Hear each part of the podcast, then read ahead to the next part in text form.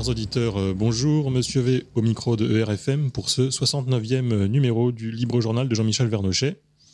Aujourd'hui, Monsieur Vernochet reçoit Yannick Sauveur, militant nationaliste et ancien directeur d'EHPAD. C'est un sujet important dans le contexte du scandale Orpea notamment. Voilà, messieurs, je vous donne la parole. Eh bien, merci, Monsieur V.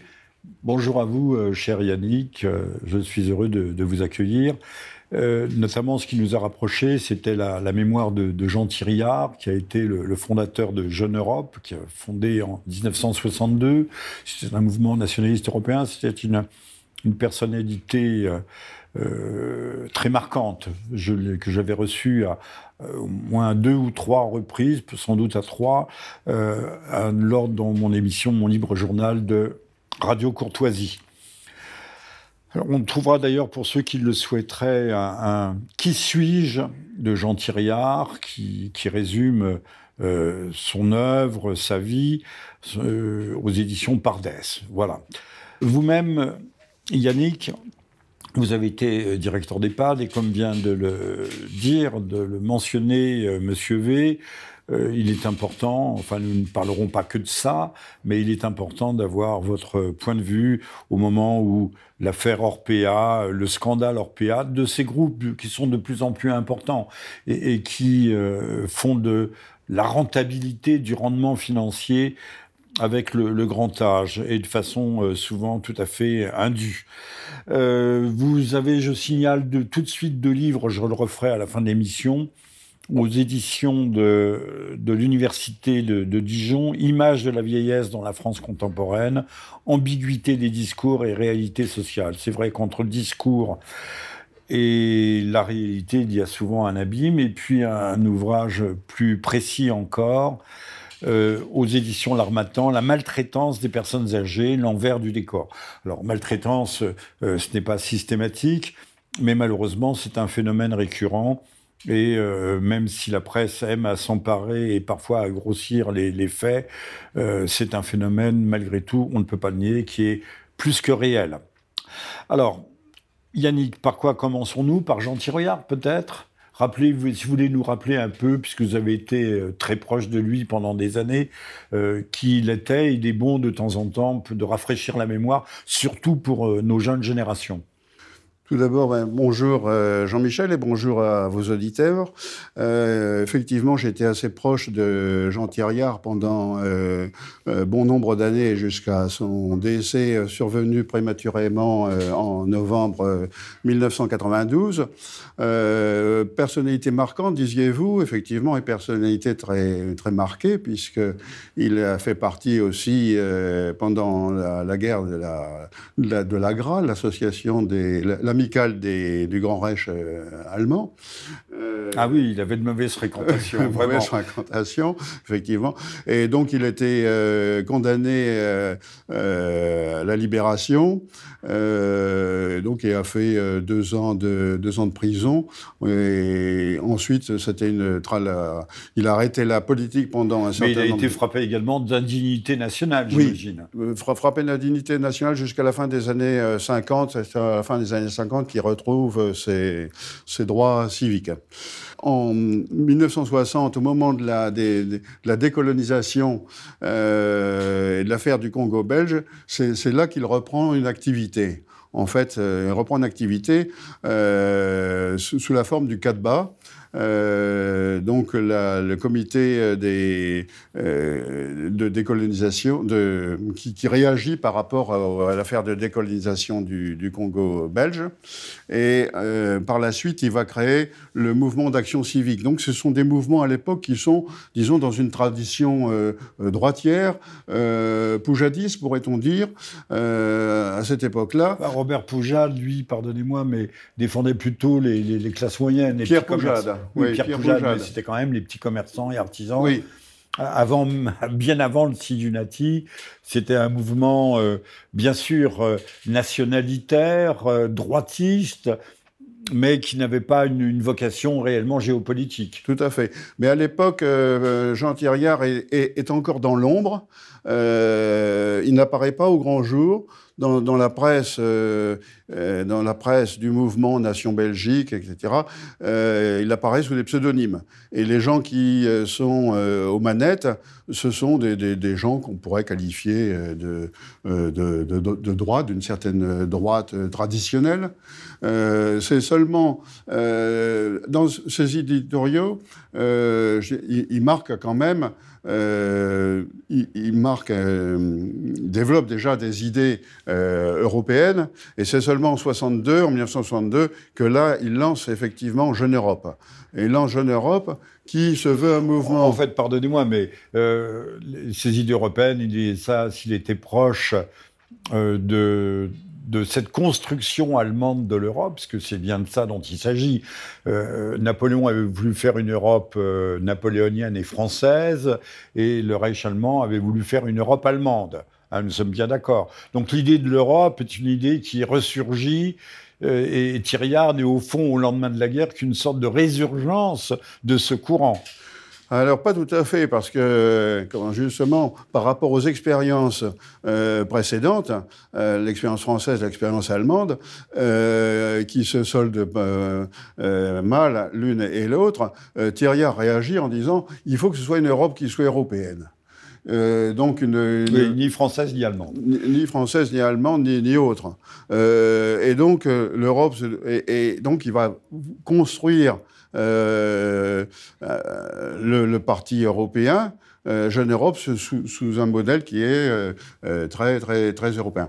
Alors, Jean Thierry est, est, européen, je veux dire, de, de, de vocation, et il l'est aussi parce que quand on est né en, en Belgique, aux confins de, de différentes nationalités, différentes cultures, je veux dire, il est, il est beaucoup plus facile d'être européen que quand on est... Rappelons, rappelons, Yannick, que la Belgique n'existe réellement, est créée en 1833. Tout à fait. Avant, il n'y a pas de Belgique. Il n'y a pas de Belgique. De même qu'avant l'arrivée des Français en Algérie, il n'y avait pas d'Algérie.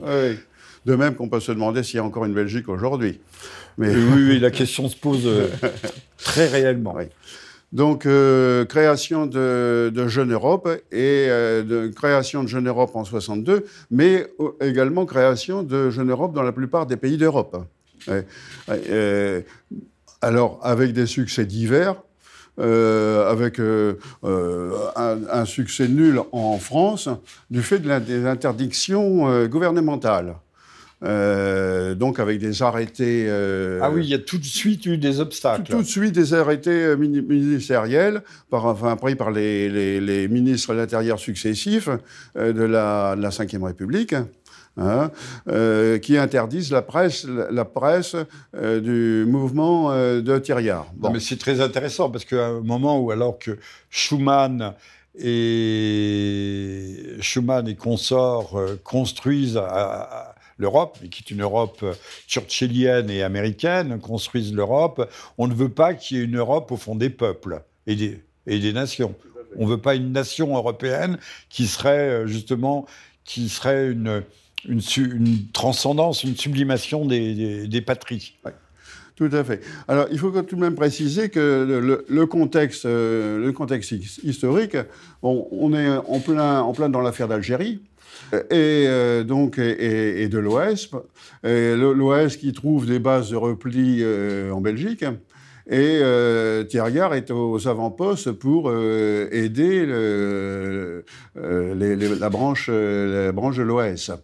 Donc euh, ceci explique aussi euh, le, fait que les, euh, que les gouvernants, les, les gouvernants successifs aient donc mis le blackout sur, sur la diffusion de la presse. Alors j'en reviens, j'essaye de, je dis peut-être des bêtises, je schématise, mais il ne faut pas oublier que la construction européenne qui va voir le jour avec le traité de Rome, le traité de Rome c'est quelle année? 1957. C'est ça, un an avant l'arrivée de De Gaulle, euh, en 57, est une construction américaine et que l'Amérique n'a de cesse que de détruire les empires coloniaux européens ou les ex-empires, parce qu'il n'y a plus d'empire français à ce moment-là.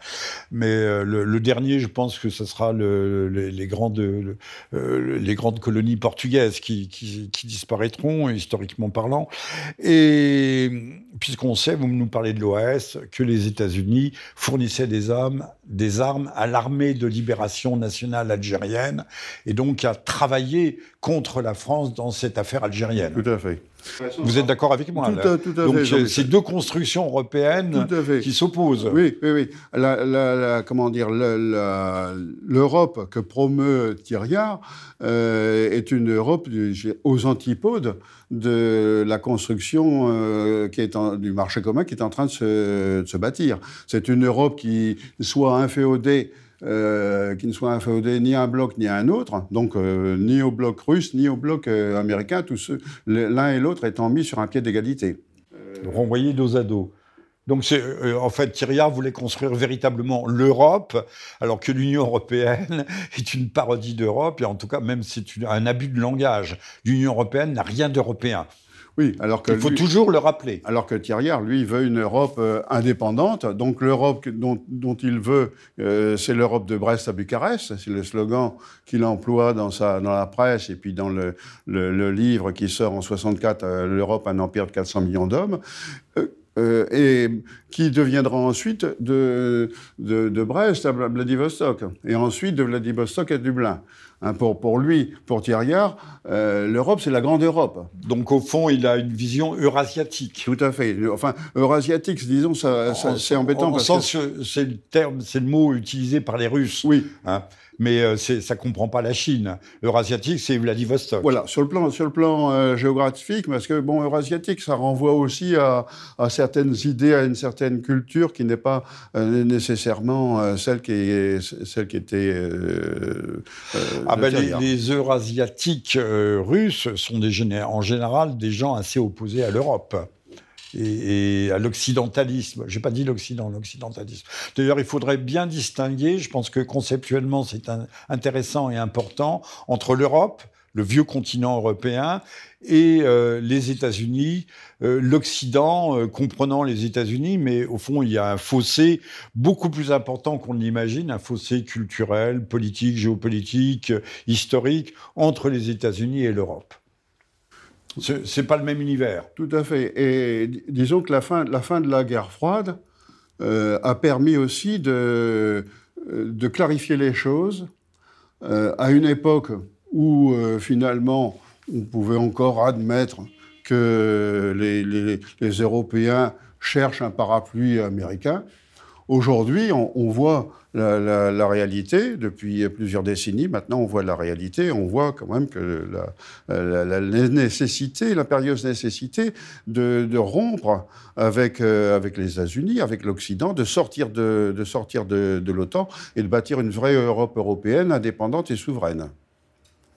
Une véritable Europe. Une véritable Alors, y a-t-il euh, des, différences significatives entre le, la vision, parle pas de la pensée, mais de la vision de Thiriard, de Jean Thiriard, et celle, par exemple, de la Nouvelle Droite, d'un Alain de Benoît, qui lui aussi voulait, était contre les nations pour une sorte d'empire.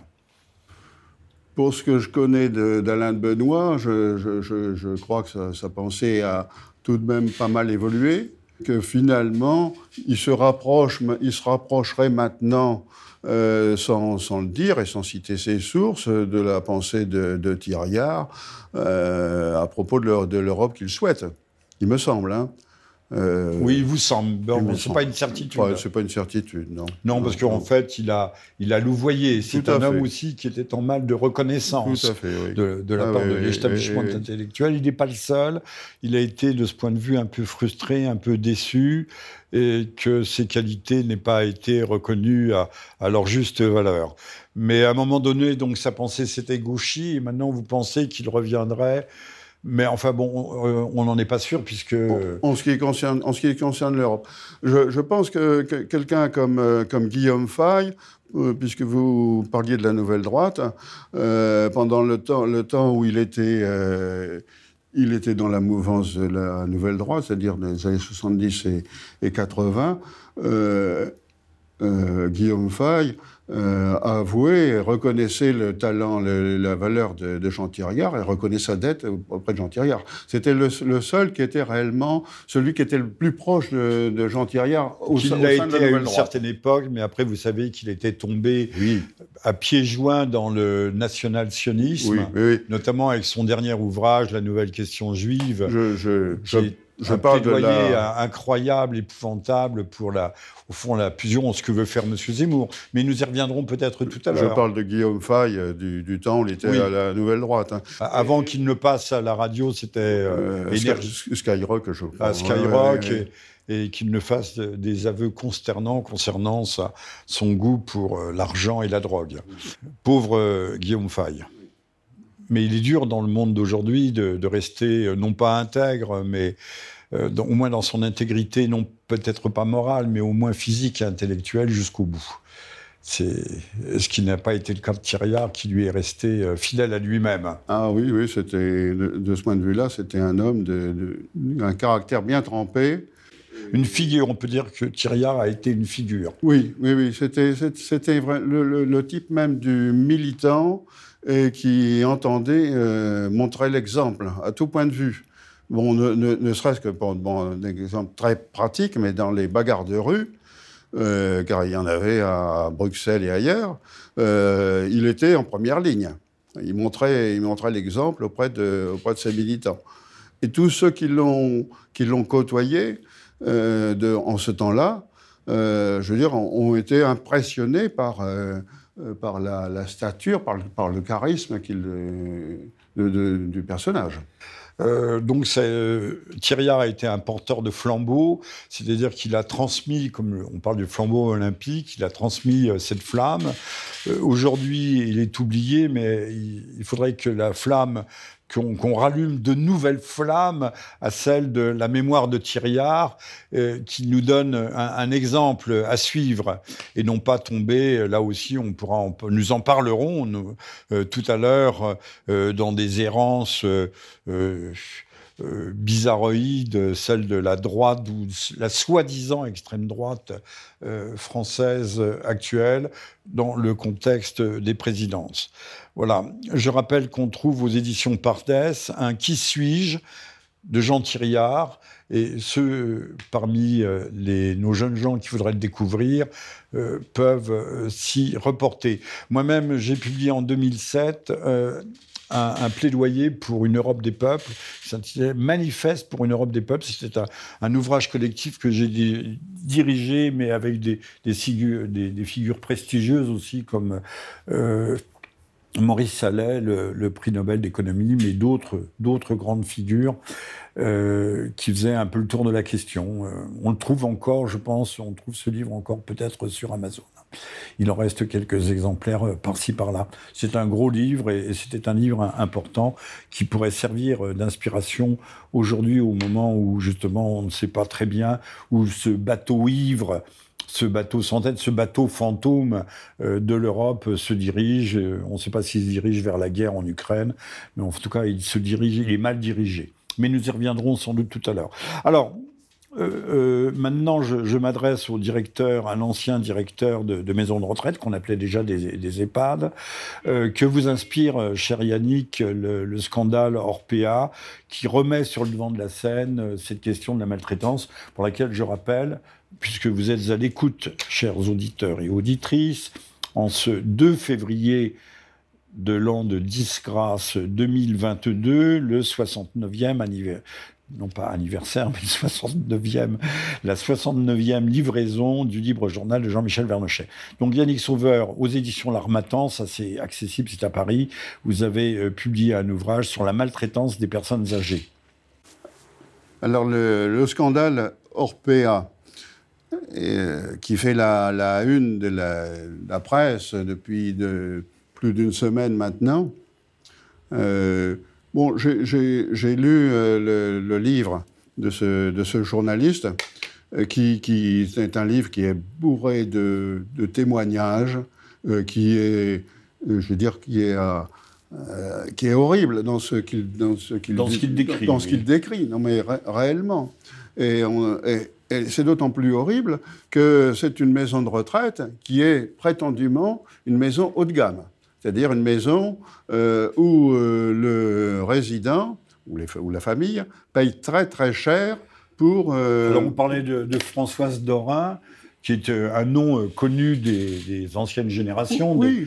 de votre génération et de la mienne, qui payaient 8000 euros par mois. Oui, tout à fait. Et oui, les oui. biscottes étaient comptées. Tout, mais oui, mais et, et, et comment dire, et, certains encore plus. Hein. Euh, mais mais c'est la moyenne, c'est la moyenne. Et alors 8000 euros, c'est alors considérable. J'ai appris que aussi en, en, lisant ce livre que bon, bien sûr, il y avait le tarif, euh, le tarif euh, normal, si je puis dire, donc euh, prévu par les par les textes. Mais en plus, si les gens voulaient être bien servis, on leur proposait euh, des dames de compagnie, c'est-à-dire qu'il y avait des, dames qui proposaient leur, euh, leur service euh, aux, familles, aux résidents, euh, pour constituer en quelque sorte un intermédiaire. Mais, c'était une proposition uniquement de la, de, la maison de, retraite. ça n'avait rien à voir avec eux. Et le résident payait euh, C'était facturé. Bah, alors là, euh, c'est payé en plus directement la, la, dame de compagnie. Donc ça ne passait pas du tout par la, par la maison de retraite. Tout, alors ce, ce, euh, cette chose-là, en général, habituellement, euh, c'est fait par des bénévoles dans la plupart des maisons de retraite qui ont des associations de, de, bénévoles. Mais bon, là, c'est un, un, seul exemple. Ce qu'il faut dire sur Orpea, c'est qu'aujourd'hui, bien sûr, du fait de ce livre, qui est publié par un grand éditeur et euh, qui, euh, qui a un succès euh, de, de, presse tout à fait, tout à fait évident. Je ne sais pas quel est le tirage, mais ça doit être, ça doit être tout à fait énorme. Et puis des retombées dans la, dans la presse tout à fait extraordinaires. On, on, on lance quelque chose que tout le monde connaît. Enfin, je veux dire, dans ceux qui s'intéressent à la question de la, de la, vieillesse des maisons de retraite, etc., tout le monde sait un petit peu. Tout le monde sait quoi, alors? Tout, tout, le monde sait je veux dire, comment cela se passe dans le, dans les, dans le privé lucratif? Parce que, lucratif. Dans le privé lucratif. Parce que, donc, donc, ça ne se passe pas forcément bien, c'est ce que vous êtes en train de nous dire. Ce qu'il faut bien expliquer euh, aux gens, c'est qu'en fait, dans les maisons de retraite, il y a plusieurs types de maisons de retraite. Il y a des maisons de retraite publiques, qui sont spécifiquement publiques, hein, comme l'hôpital public, si vous voulez, qui sont. Mais il y a des, des, des maisons de retraite privées, mais de type privé associatif. C'est-à-dire qu'il n'y a, y a, pas, y a, y a pas d'argent et il y a des maisons privées lucratives. Et dans les, dans les, dans les maisons privées lucratives, qui représentent aujourd'hui à peu près 20% de l'ensemble des maisons de retraite. Mais chiffre qui va augmenter considérablement parce que l'objectif, c'est comme dans l'hôpital, c'est comme partout, c'est un désengagement total et complet euh, de tout ce qui est public. C'est même pas un désengagement, c'est une planification. On détruit, on détruit systématiquement et volontairement, délibérément, le secteur public de la santé et donc de la vieillesse. Et tout à fait. Hein euh, à fait. Encore une fois, ils ont eu la crise et pendant la crise, c'est 17 000. Non, c'est le, le, le, le, quinquennat de M. Macron, c'est 17 500 places d'hôpitaux qui ont disparu. Tout à fait. Alors aujourd'hui, on parle d'Orpea parce que le, comment, ce, ce, journaliste en question a fait un livre sur Orpea, mais il, il, il, aurait pu faire ou il pourrait faire demain un livre sur Corian ou sur d'autres ou sur Domusvi. Il, il, trouverait vraisemblablement. Oui, Domusvi, c'est la même chose. Tout à fait, mais il trouverait exactement la même chose. Je veux dire, peut-être à, à, un poil près. Hein, mais avec d'autres exemples, etc. Mais, mais je veux dire, Cor Corian, qui est le, le concurrent direct d'Orpea, je veux dire, pratique à peu près de la même, de la même manière. Et en fait, c'est un petit peu normal, entre guillemets, parce qu'à partir du moment où on est dans un système capitaliste pur et dur... Euh, pur et dur, oui, surtout dur. Tout à fait. Parce qu'on a parlé euh, sur certaines maisons de retraite, un retour sur investissement, un rendement financier de, de 40%, ce qui est hallucinant. Oui, oui, oui. Et c'est vrai, vous le confirmez? Mais oui, tout à fait, tout à fait. Comment peut-on faire euh, dégager un tel bénéfice de 40% c'est euh, aucune, aucune industrie futale de pointe ne dégage 40% de, de, de, de, retour sur investissement, aucune. Alors euh, bon, le, Victor, je ne me souviens plus son nom, mais je explique très bien le système Orpea. Et c'est un système qui est vraiment euh, très bien monté. Euh, parce que les, euh, dans, les, dans les systèmes de financement, il y a plusieurs types de financement qui sont identiques euh, dans, les, que dans le public, dans le privé associatif ou dans le privé lucratif. À savoir qu'il y a des financements qui viennent euh, de, de, du résident, Hein, c'est la part, la cote-part, le, reste à charge pour le résident. Il y a l'assistance publique il y, a, il y a une partie qui est payée par l'assurance maladie, et puis il y a une partie qui est payée par les départements, la, dépendance qui est payée par les départements.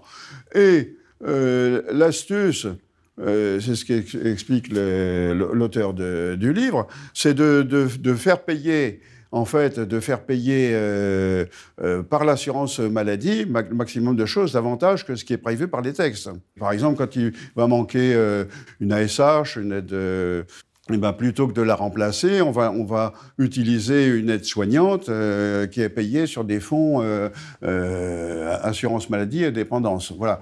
Ensuite, il y a aussi tout le problème des, des RFA quelque chose qui est des RFA, des, des, remises de fin d'année, quelque chose qui se pratique dans la grande distribution, et quelque chose qui est complètement inconnu et impossible et qui n'existe pas, je veux dire, dans, la, dans, la, euh, dans les maisons de retraite, enfin dans le système euh, des maisons de retraite. Et je crois qu'il a mis, il a mis le doigt sur quelque chose d'important. Alors, euh, quel rôle joue cette remise sur de, de, de fin d'année là? Eh ben, euh, alors, le système européen, c'est un système où euh, tout, est, tout est centralisé. C'est-à-dire que les directeurs euh, d'établissement n'ont pratiquement aucun pouvoir. Tous les, pouvoirs importants remontent à la direction générale ou dans des directions régionales qui sont, qui sont ni plus ni moins que des délégués de la direction générale.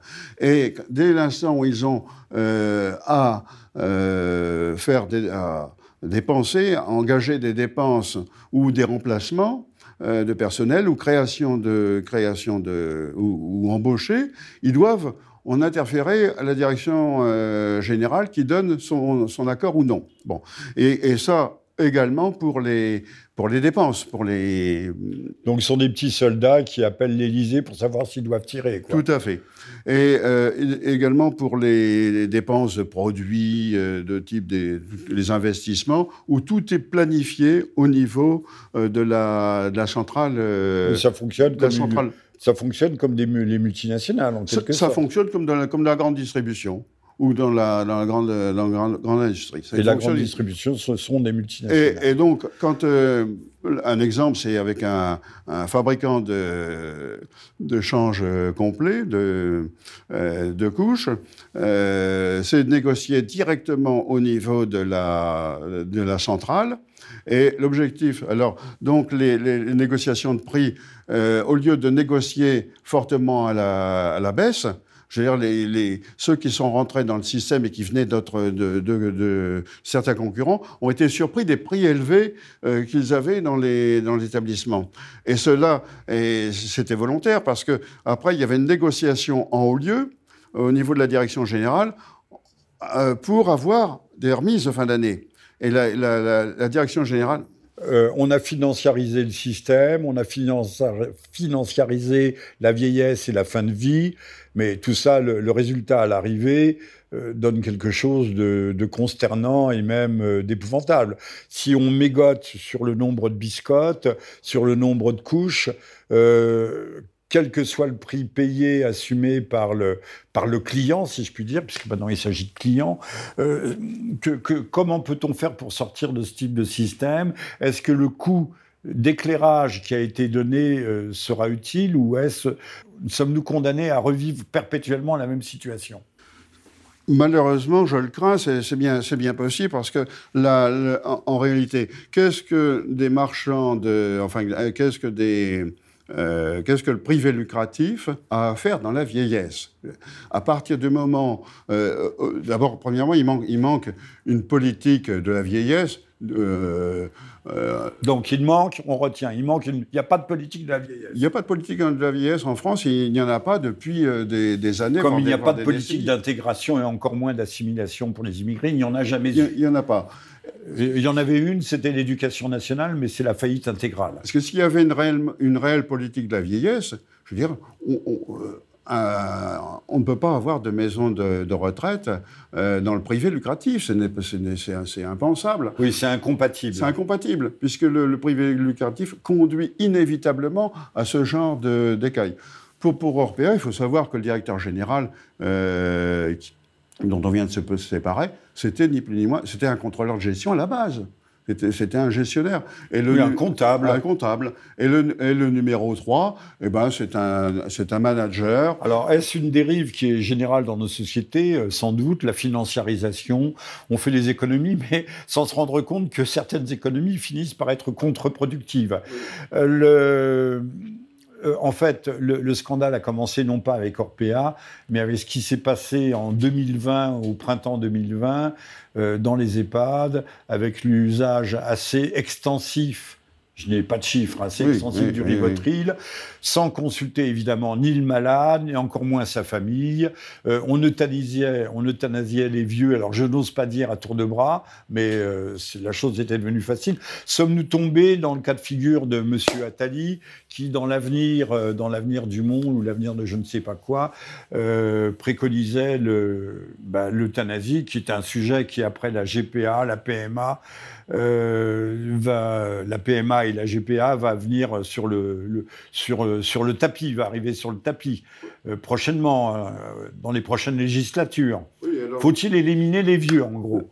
Oui, c'est ça. Mais euh, on les élimine déjà d'une certaine manière aujourd'hui, pas, pas, physiquement, encore que l'exemple que vous donnez en, 2020, je veux dire, prouve quand même le, contraire. On les, on les a. Oui, il ne faut pas l'oublier. Hein. Mais je pense, moi, je décris, je décris dans, dans, dans mes ouvrages le contexte euh, gérontophobe qui, euh, qui envahit la société, qui envahit de plus en plus la société. Oui, je ne sais pas si vous utilisez le mot gérontophobe, mais finalement, la vieillesse, euh, on la cache. Comme la poussière, on la met sous le tapis, on ne veut pas la voir.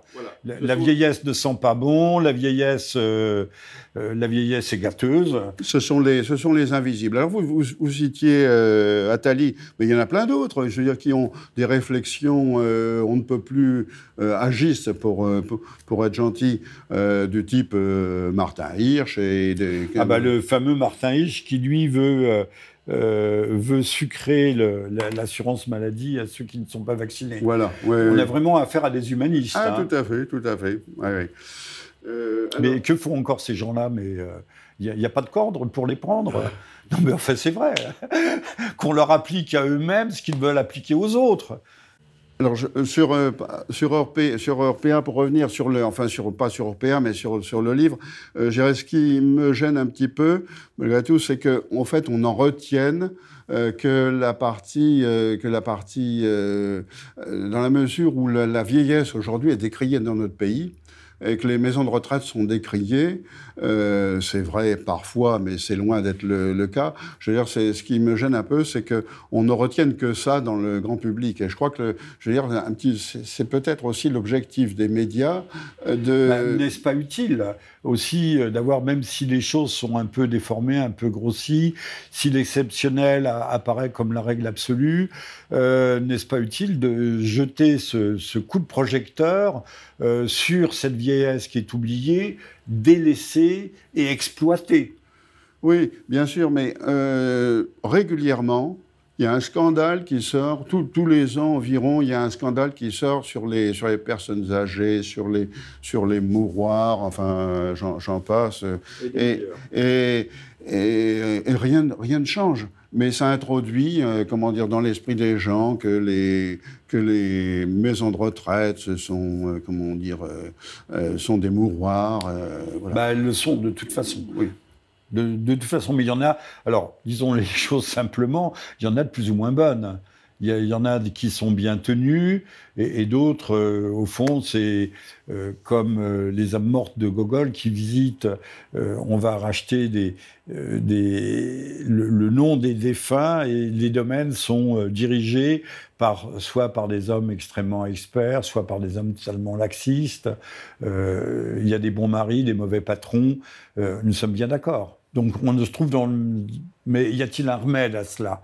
La, maltraitance est-elle une fatalité, même si elle n'est pas la règle? Alors, euh, euh, disons que le, livre pourrait, servir au moins à, comme vous dites, le, signaler, enfin, à mettre l'accent sur une chose, c'est qu'il y a aussi une maltraitance institutionnelle, c'est-à-dire une maltraitance qui vient de l'État et du, du, en fait, du manque de moyens Et donc par l'absence de politique de la vieillesse. Absence de politique de la vieillesse, manque de moyens, manque de moyens humains, euh, manque de, soignants dans ce type de, dans ce type d'établissement.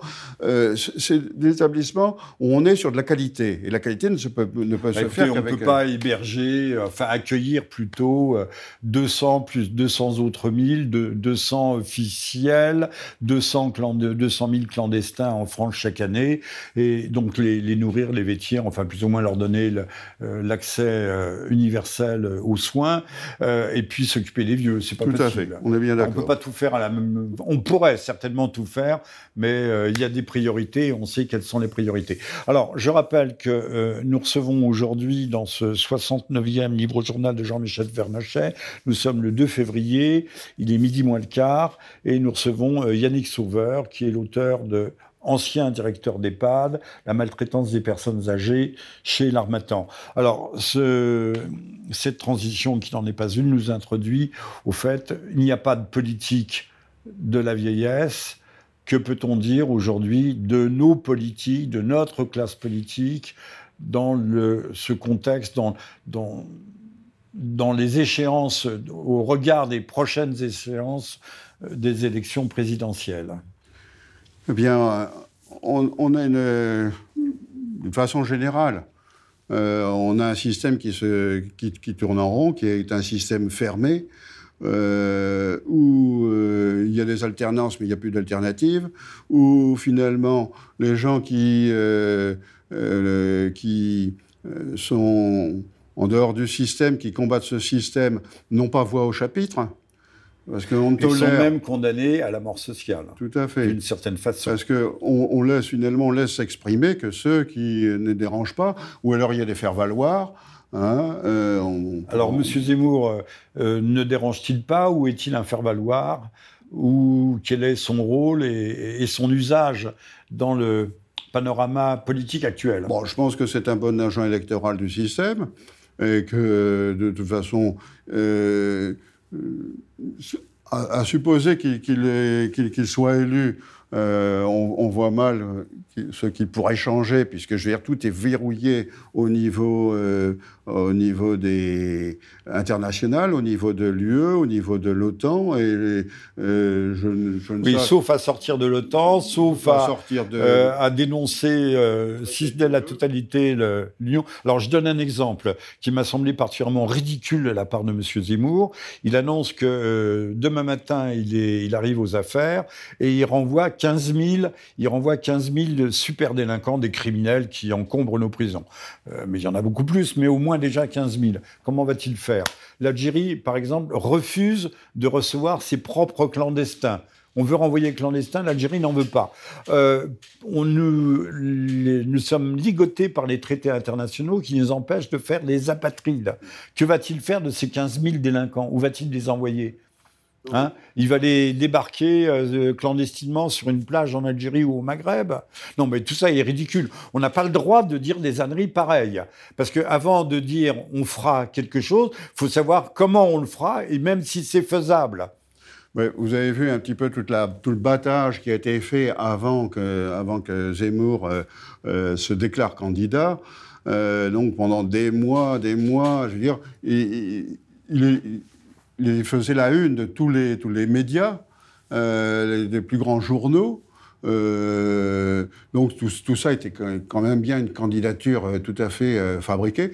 En plus de ça, avec bah, comme celle de Macron alors. Comme comme c'est tout à fait comme celle de comme celle de Macron. Avec, je veux dire, il faudrait peut-être aussi s'intéresser aux financiers, à ceux qui financent ceux qui financent Zemmour. Hein, voilà. Donc Aujourd'hui, c'est un candidat... Alors, on a un, grand capitaliste, euh, patron de médias, Bolloré, euh, qui se présente comme un catholique fervent, même s'il n'est pas tout à fait, mais euh, là aussi, on est, c'est quand même, on a des, financiers. alors, y a-t-il une droite ou, ou, des financiers, une droite financière conservatrice je ne sais pas si elle est vraiment européiste, mais euh, qui, pensent, euh, qui sont moins atlantistes que les autres. Y a-t-il des distinguos à opérer de ce point de vue-là? Bon, je, je, veux dire que par rapport à ces notions de droite et de gauche, moi je suis, je suis extrêmement euh, réservé parce que finalement le système s'amuse bien de tout ça. Le système, il a sa droite, il a sa gauche, il a ses extrêmes, il a son extrême droite, son extrême Donc tout ça c'est le système, droite et gauche, c'est le système. Tout ça c'est le système. Et tout ça, tout ça ne veut plus rien dire maintenant. Je veux dire, moi, moi je, ne me, je ne me sens, je me sens franchement pas de droite, je ne me sens pas de gauche, je ne me sens pas extrémiste. Je veux dire, quand on dit de quelqu'un qui est d'extrême droite, ça veut dire qu'il est, qui est extrémiste et qu'il est de droite. Je veux dire, moi, pour ma part, je ne me sens pas Alors, extrémiste. Monsieur Zemmour est-il d'extrême droite Peut-être, peut-être, mais peut-être. et, et votre sentiment à ce propos? Bon, Mon sentiment, c'est que oui, oui, enfin, tel qu'il décrit les choses, il est pour une droite bonapartiste, une droite autoritaire, une droite forte, etc. Bon, une bonne, une bonne droite. Bon, voilà, mais et, et par, il, il, est indépendant du, du système comme euh, comment dire sa, sa co-challenger euh, l'est également dans un autre dans un autre registre. Mais le, système aime beaucoup aussi avoir des repoussoirs, parce que ces repoussoirs qui sont tout à fait euh, inoffensifs, on dirige, on dirige le public, on dirige l'électeur. Madame Le Pen est-il aussi offensif que cela, puisque euh, on lui a acheté Zemmour dans les pattes, sans doute, au moins un peu, et mais qui a servi, il faut le dire, il a, il a rendu au moins un service euh, au débat politique, il a servi de brise-glace. Hein, il, a, fracturé la banquise, euh, l'information était gelée, le politiquement correct était bien établi, euh, les, les, choses se fracturent. Et Madame Le Pen, quand même, remonte dans les sondages alors, je ne sais pas si elle menace directement M. Macron, qui aurait soi-disant un socle de 24%, mais euh, il faudrait savoir comment sont faits véritablement les sondages. Par quels sont les biais aussi euh, de, recueil euh, des avis et des opinions. Que dire justement de, cette opposition? Euh, vous venez de dire, euh, Yannick Sauveur, vous venez de dire que euh, ceux qui seraient vraiment l'opposition n'ont pas accès aux médias. C'est vrai. Mais y en a-t-il encore?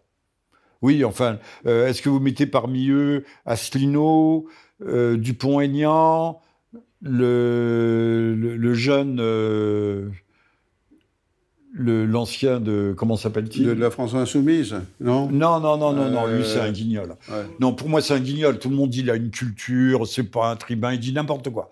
Le, la France insoumise, c'est c'est rien, c'est du blabla. C'est de la démagogie à l'état pur. Non, je, je, on parle peut-être pas. Je du... pense à Philippot. Ah, Philippot, oui, oui, Philippot, éventuellement, non. Non, je pensais, vous vouliez pas parler de Kumanovic, non, non? Ah, Kumanovic, euh, ouais, non. écoutez, moi, j'ai cherché à le joindre pour participer à cette émission, je n'ai jamais eu de réponse. Alors, les gens qui ne répondent pas, qui n'ont même pas la politesse de répondre, pour moi, ils sont euh, renvoyés. Kumanovic ne représente pas grand-chose. Non, non, pas du tout. Non, non, non. Et il vient, effectivement, il vient de la France insoumise. Oui, c'est ça. C'est à lui que je, je, pensais, parce que bon, il a, il a un discours en rupture. Bon, après, c'est une c'est bon. Est-ce que sa candidature ira jusqu'au bout? Il est quoi, croate ou serbe? Euh, Serbe, je crois, non? Oui, serbe, il oui, me semble. Oui, hein. oui. Et enfin, on peut faire de très bons Français, euh, de très bons patriotes avec les Serbes, hein, pourquoi pas? Pourquoi pas? Et alors, à ce moment-là, peut-être avec le berbère Zemmour. le judéo-berbère, pardon, j'aurais dû euh, ajouter. Bon, euh, Dupont, Dupont-Aignan, bon, c'est une candidature du système. Enfin bon, Dupont-Aignan, je veux dire, c'est symbolique, c'est marginal, il ne représente plus rien maintenant. Hein. Il n'a jamais rien représenté de toute façon. Mais il est comme Madame Pécresse, c'est un ancien young leaders, ce que les Américains ont été. Oui. Ces dernières années, ils allaient, comme d'ailleurs le Qatar ou l'Arabie Saoudite, ils allaient draguer dans les banlieues pour faire émerger des, choisir quelques têtes. Euh, euh, là aussi, euh, quelques têtes non pas marquantes, mais quelques personnalités. Enfin, on ne peut pas dire que Madame Pécresse soit d'un relief extraordinaire. Dans les candidatures, euh, bon, il y a, y a quelqu'un que vous avez reçu il n'y a pas très longtemps, c'est Yvan Benedetti, hein, qui est. Oui. non, mais je, je, ris, mais je ris avec sympathie, parce que Benedetti ne recueillera certainement pas un seul parrainage. Non, non. Certainement pas. Mais c'est une candidature de témoignage, d'ailleurs, c'est ce qu'il C'est ce qu'il a dit, il l'a présenté a dit. comme oui, ça. Oui, oui, Mais c'est intéressant aussi de voir que, je veux dire, les, les, les, moyens ne sont jamais donnés à ce genre de personnes. Alors que bon, si on était dans une réelle démocratie, dans une vraie démocratie, je veux dire, bon, tous les courants d'opinion, quels qu'ils bah, soient, pourraient s'exprimer. Euh, dans une véritable compétition, euh, comme pour les primaires de la droite, de la gauche, du centre, de je sais pas où, il devrait y avoir peut-être 10, euh, 20 ou 30 candidats à la présidence. Et puis on verrait, ce serait le suffrage universel qui départagerait et qu'on vienne pas nous parler de, de candidatures folkloriques. Moi, je me souviens des premières candidatures folkloriques. Oui. Barbu et Marcy euh, qui étaient, euh, certaines étaient euh, fort sympathiques d'ailleurs. Pourquoi ces gens-là n'auraient-ils pas le, le, droit de, de, s'exprimer? Hein, Dès lors que ce n'est pas non plus des, des, gens échappés d'un asile psychiatrique. Voilà. quelques milliers de, de, parrainages populaires suffiraient. On avait dit 100 000, pourquoi pas hein. mmh, mmh, mmh. Pourquoi pas Hein, euh, avec les pétitions euh, électroniques aujourd'hui, 100 000, ça va vite. Et on a, on a aujourd'hui une, on a une démocratie qui est complètement tronquée, qui est une fausse, une fausse démocratie. Euh, là aussi, c'est un abus de langage. C'est un abus de langage parce qu'en réalité, quand on dit qu'on est en, dictature, je crois qu'on va, vous souhaitez en parler après, mais quand on dit qu'on est en dictature, bon, les gens trouvent le mot fort en disant mais non, on n'est pas en dictature, parce qu'ils ont, ils ont, euh, ils ont à l'idée d'autres, d'autres régimes. Bon. Mais en réalité, on a euh, un législatif qui est aux ordres de l'exécutif, on a un judiciaire qui n'est plus indépendant. On a une presse, je parle de la grande presse, qui est qui, n'est pas indépendante. On a, une cour, on a une cour constitutionnelle euh, qui euh, béni oui oui, qui euh, qui donne son blanc-seing ou qui retoque certains projets de loi. C'est eux, en fait, c'est eux qui ont ce que les Américains appellent ce très vilain mot final cut. C'est eux qui finalement décident si une loi est recevable ou pas. Voilà.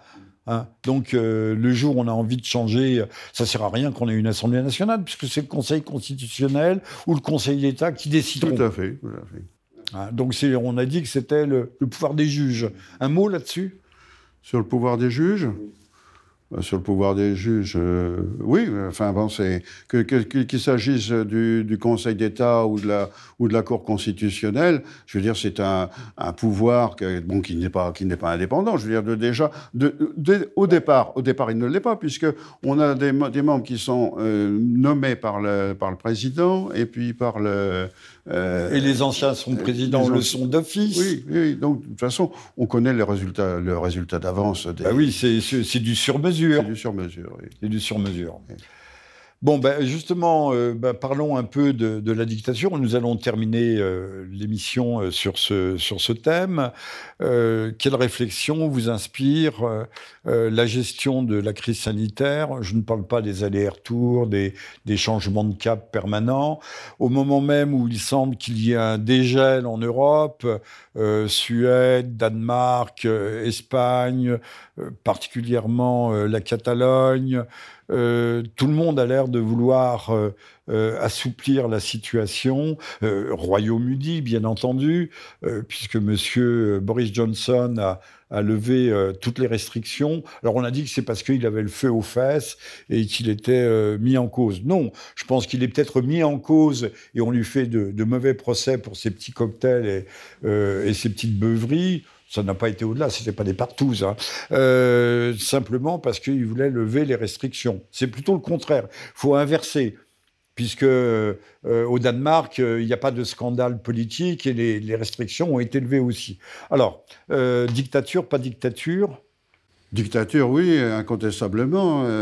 bon, je ne suis pas un spécialiste de, euh, de, la, santé, enfin, de, ces choses-là. Mais enfin, il y, a, quand même des choses de, bon sens, si vous voulez. C'est que, bon, il y, a, eu, bon, je ne sais pas l'origine du, du, virus. Enfin, bon, je veux dire, je ne vais pas me lancer dans une polémique de ce type-là, mais il y a eu une vague sérieuse en, mars et avril 2020 euh, qui a été, euh, très très mal euh, avec une, organisation complètement défectueuse. Bon, je ne reparle pas des, des masques, pas de masques, des masques qui servent à rien, etc.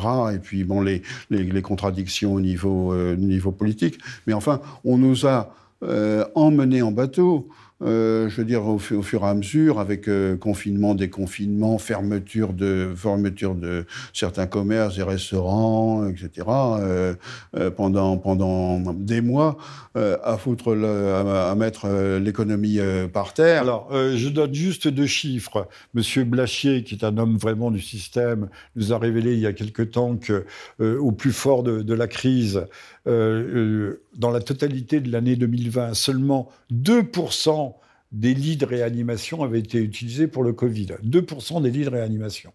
Hein, parce que euh, on se trouve en réanimation ou en soins intensifs pour de bien d'autres raisons, 2%. Et euh, les dernières statistiques en date montrent que la mortalité liée au Covid sur ces deux dernières années euh, est trois fois moindre trois fois moindre que la mortalité due à la grippe de 2014-2015. Donc vous voyez, tout ça est une construction totalement artificielle. Alors, euh, bon, sans parler Jean-Michel, puisqu'on est à peu près du même âge, mais on a connu d'autres grippes. On a connu celle de 57-58 et celle de 68-69. 68-69, on avait eu 18 000 morts. Hein. Voilà. Non mais, euh, quand, euh, et à l'époque, bah, il n'y avait, pas de, il y avait pas tout ce battage, etc. Moi, je, moi personnellement, euh, je n'ai aucun, je ne sais pas si vous en avez, mais je n'ai aucun souvenir de, de, de ce qui s'est passé à cette époque-là. Et on s'en est, on s'en est très très bien sorti. Euh, bah, oui, mais c'était une époque où on soignait encore les gens. On soignait les Maintenant, gens. Maintenant, on leur dit de prendre du doliprane et après, on les propulse en, réanimation, sous oxygène. Ou on prend du rivotril, comme vous le disiez tout à l'heure. Euh, on soigne l'épidémie à coup de rivotril. Oui. Alors, comment a-t-on pu euh, euh, susciter développer une telle peur et l'exploiter aussi bien Est-ce que les Français se sont abêtis à ce point-là? Sans doute y a-t-il toujours eu une perméabilité euh, à la terreur d'État, aux fantasmes, aux chimères, aux rumeurs, mais là, ça atteint quand même des dimensions. Ben, il y a eu le rouleau compresseur. Il y a eu le rouleau compresseur de la propagande via via via la télé, hein, euh, euh avec avec ce, ce sinistre individu Salomon là qui vient d'être d'ailleurs euh, reclassé à l'OMS, mais qui, qui tous les... Ah, lui aussi, avec sa copine Buzyn. Tous, tous les soirs euh, disait le nombre de morts, de morts, etc. Pour, pour foutre la trouille aux gens, inutilement, bêtement, stupidement. Mais, mais, mais c'est certainement d'une manière, enfin, d'une manière volontaire. Je veux dire, il y avait avec des, des, des, sous, des, des idées, des arrière-pensées. Parce que, bon, aujourd'hui, c'est ça, et demain, ça va être autre chose. Donc, c'est la soumission. Ah bah ça va être l'horreur climatique demain. le pass climatique. et puis ensuite l'hiver a été un véritable hiver. Il a fait froid, mais on va nous dire que c'est à cause du réchauffement climatique. Ah bah, de toute façon, quand il neige, c'est le réchauffement climatique. Quand il fait trop froid, c'est le réchauffement climatique. Bon, ça va être le pass climatique, ça va être le pass numérique après. Hein. Donc euh, tout, tout, tout, ça, à mon avis, je veux dire, c'est organisé. Euh. Alors peut-on y échapper? On peut, on peut y échapper, oui. Oui, il faut, je pense... il faut que l'Europe s'organise comme les, camionneurs euh, nord-américains. Je dis nord-américains parce que aussi bien américains que canadiens euh, qui sont allés faire le, siège euh, du pouvoir à, Ottawa et qui ont conduit M. Trudeau et sa famille à se réfugier on ne sait où. Oui. Alors, bon, on va, voir ce que ça Monsieur donne. Monsieur Macron va-t-il prendre son hélicoptère dans, la, dans le jardin de l'Élysée Oui, comme, comme il l'avait il, voulait le faire au moment du troisième euh, acte de Gilets jaunes. Oui. Euh, il, en, a eu apparemment euh, l'idée, la tentation. Oui, oui, oui. Bah, on va voir déjà ce que ça donne au, Canada. Oui, c'est pas joué, même au Canada. Il, serait, il serait, bon que ça, ça suive en Europe, mais bon, de presque. moi, je suis ça un petit peu en France, c'est c'est quand même euh, c'est très faiblard quoi. Hein, c'est mou. Hein, c'est mou. Hein, oui oui. Je, je, je, sens pas je sens pas une, un mouvement à l'identique de ce qui se passe au Canada. Hein. Oui, la, mayonnaise ne prend pas. Non, pas, pas, du tout. Non, non.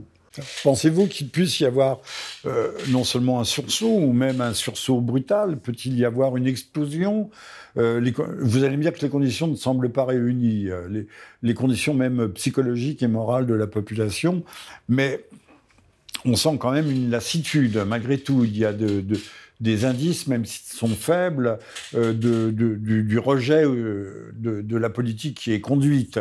Il y a beaucoup moins de gens apparemment qui y croient. Je crois que dans les rues, le masque est obligatoire, mais on voit de plus en plus de gens sans masque, malgré tout. Oui, oui, je, pense que, bon, il faut, faut rester tout de même optimiste. Euh, on a des raisons de, le rester. Enfin, d'abord. Optimiste, le mot est peut-être fort. En tout cas, pas trop pessimiste. Par nature, parce qu'on est des, militants et des combattants depuis toujours. Donc, euh, on, le, reste. Euh, maintenant.